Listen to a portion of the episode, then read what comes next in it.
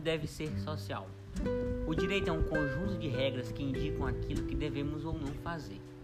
Em outras palavras, o direito estabelece sempre um dever, um deve dever ser, uma série de mandamentos que devem ser seguidos pelos seus destinatários.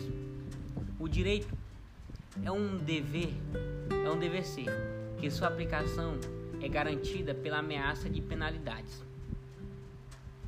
Divergências ideológicas nas definições.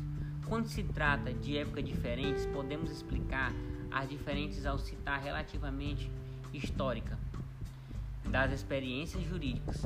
Porém, torna-se mais difícil de explicar quando dois autores de mesma época possuem opiniões tão divergentes.